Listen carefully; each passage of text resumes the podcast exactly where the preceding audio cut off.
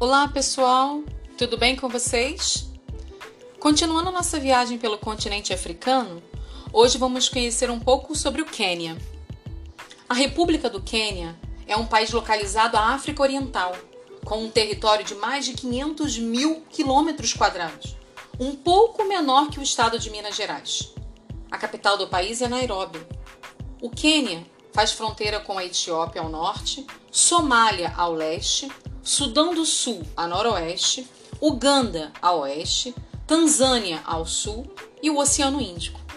A língua oficial é o inglês, que convive com outras línguas nacionais importantes, como o Kikuyu e o Lu.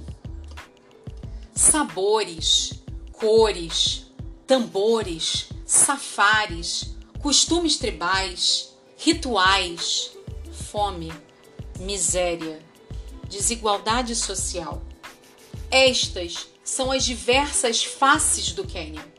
Localizado na base do chifre da África e banhado pelo Oceano Índico, sempre manteve relação comercial com o mundo árabe. Foi domínio colonial da coroa britânica até tornar-se independente em 1963. O chá e o café são seus principais produtos de exportação mas é no turismo que se concentra uma das maiores riquezas do país, sobretudo por causa de seu belo litoral de cerca de 500 quilômetros e pelas savanas, onde ficam suas famosas reservas naturais. E é para os parques como Masai Mara e Tsavo que vão boa parte dos turistas em busca daquela paisagem de cinema, repleta de animais em constante movimentação e dramáticas cenas selvagens. Em qualquer época do ano, nos safaris realizados por lá, encontram-se leões, leopardos, elefantes, rinocerontes e búfalos, os grandes cinco. Outros destinos populares são o Lago Nakuru, o Lago Naivasha e o Lago Turkanda, de águas cor de jade e uma rica variedade de peixes. O país ainda é conhecido pelo Monte Quênia, a segunda maior montanha do continente africano e um ótimo lugar para praticar trekking e escaladas. Nairobi, a capital, tem os problemas comuns e as facilidades dos grandes centros. Se há favelas e pobreza, a cidade, de mais de 3 milhões de habitantes, concentra os melhores bares, cinemas, cafés, restaurantes e lojas, sobretudo de artesanato local. A história de hoje se passa no Quênia. Prontos para conhecê-la?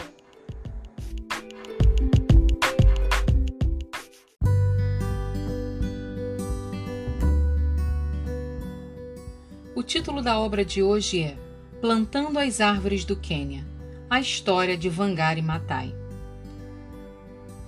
Autora Claire Nivola. Tradução Isa Mesquita. Editora Comboio de Corda. Vangari Maathai conta que na fazenda onde passou a infância, nas montanhas da região central do Quênia, a terra era vestida com sua roupagem verde. Figueiras, oliveiras, crótons e flamboyãs cobriam a superfície, e peixes povoavam as águas límpidas dos riachos. Naquele tempo, a figueira era sagrada, e Vangari sabia que não era permitido perturbá-la nem levar para casa seus galhos caídos para acender o fogo. No riacho, perto do lugar em que morava, aonde ia pegar água para a mãe, ela brincava com os reluzentes ovos de rã, tentando juntá-los como contas de um colar, mas eles escorriam pelos dedos de volta para as águas claras. A beleza do Quênia, em que havia nascido, preenchia seu coração quando partiu para cursar uma faculdade dirigida por freiras beneditinas nos Estados Unidos, longe, longe de sua casa. Lá, ela estudou biologia, a ciência dos seres vivos. Foi um período de muito aprendizado e muito estimulante para Vangari. Os estudantes americanos daquela época sonhavam em construir um mundo melhor. As feiras também ensinaram Vangari a pensar não apenas em si, mas no mundo além dela. Com que animação ela voltou para sua terra, quantas esperanças e aprendizado ela trazia. Vangari tinha ficado cinco anos fora do seu país. Apenas cinco anos. Mas pareciam vinte de tão mudada que estava a paisagem do Quênia. As figueiras estavam cortadas, os riachos secos, e não se via um sinal de rãs, girinos ou dos ovos de contas prateadas. Onde antes havia pequenos sítios com o necessário para a subsistência de cada família e grandes plantações de chá para exportação, agora existiam quase só fazendas que produziam para vender. Vangari se deu conta de que as pessoas não cultivavam mais o que consumiam, e sim compravam nos mercados. Nesses lugares o alimento era caro. Além disso, o pouco que podiam adquirir não tinha a mesma qualidade do que antigamente se plantava. Então, as crianças e mesmo os adultos estavam fracos e constantemente doentes. No lugar das montanhas de ricas florestas, com vacas e ovelhas pastando, agora a terra estava quase sem árvores. Os bosques tinham desaparecido. Tantas árvores haviam sido cortadas com o objetivo de limpar a área para as fazendas que mulheres e crianças precisavam andar longas distâncias à procura de lenha para aquecer as panelas ou a casa. Às vezes, andavam horas até encontrar uma árvore ou arbusto para cortar. Era cada vez menor o número de árvores e a maior parte da terra estava nua como um deserto. Sem árvores, não havia raiz para segurar o solo. Sem árvores, não havia sombra. A rica camada da superfície da terra secou até virar pó, e o vento malévolo o assoprava para longe. A chuva arrastava a terra solta para os riachos e rios, que um dia foram limpos sujando-os com sedimentos. Não temos água limpa para beber, reclamavam as mulheres do campo, nem lenha para cozinhar. Nossas cabras não têm mais onde pastar, então produzem pouco leite.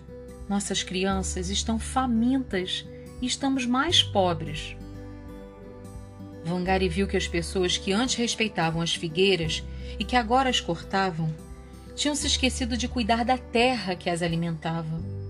Fraca e sofrida, a terra já não podia mais cuidar das pessoas e a vida de todos ficou mais difícil que nunca. As mulheres culpavam umas às outras, culpavam o governo, mas Vangari não reclamava. Ela queria fazer alguma coisa. Pensem no que estamos fazendo, pediu ela às mulheres. Estamos cortando as árvores do Quênia. Quando percebermos que somos parte do problema, poderemos nos tornar parte da solução. Ela havia tido uma simples e grande ideia. Por que não plantar árvores? perguntou ela às mulheres. Vangari mostrou como coletar sementes das árvores restantes. Ensinou como preparar a terra, misturando-a com esterco. Mostrou como molhar o solo, fazendo um buraco nele com um pedaço de pau e cuidadosamente inserir a semente. Mais do que tudo, ela ensinou a cuidar dos brotos como se fossem bebês, molhando-os duas vezes por dia para ter certeza de que cresceriam fortes. Não foi nada fácil. Era difícil ter água. Frequentemente as mulheres tinham de cavar um buraco profundo com as mãos e entrar nele para carregar pesados recipientes de água sobre a cabeça e sair dele. Um viveiro em estágio inicial do quintal de Vangari não foi para frente. A maioria das mudas morreu. Vangari, porém, não desistiu e mostrou às demais como não desistir. Muitas mulheres não sabiam ler nem escrever. Elas eram mães e agricultoras. Ninguém as levava a sério. No entanto, elas não precisavam de estudo para plantar árvores. Elas não precisavam esperar que o governo as ajudasse elas começaram a mudar a própria vida. O trabalho era pesado, mas as mulheres estavam orgulhosas. Devagar, ao redor delas, puderam começar a ver o fruto do trabalho de suas mãos. Os bosques estavam crescendo de novo. Agora, quando elas cortavam uma árvore, plantavam duas no lugar. Suas famílias estavam mais saudáveis, se alimentando das árvores frutíferas que plantavam e dos canteiros de vegetais cheios de mandioca, inhame, ervilhas e sorgo que cresciam também. Elas tinham um trabalho a fazer e o trabalho as uniu, como as árvores crescendo juntas nas montanhas reflorestadas. Os homens viram que suas mulheres, mães e filhas estavam fazendo e as admiraram e até se juntaram a elas. Vangari deu mudas para as escolas e ensinou as crianças a cultivar os próprios viveiros. Ela deu muda para os prisioneiros e para os guardas. Vocês têm armas, disse ela aos soldados. Mas o que estão protegendo? O país inteiro está desaparecendo com o vento e com a água. Vocês precisam segurar a arma com a mão direita e uma muda de árvore com a mão esquerda. Assim, vocês se tornarão bons soldados. Desde que há 30 anos Vangari começou seu movimento, árvore por árvore, pessoa por pessoa, 30 milhões de árvores foram plantadas no Quênia e o reflorestamento não cessou. Quando o solo está exposto, diz Vangari, está pedindo ajuda, está nu e precisa ser vestido. É a natureza da terra. Precisa de cor, precisa de sua roupagem verde.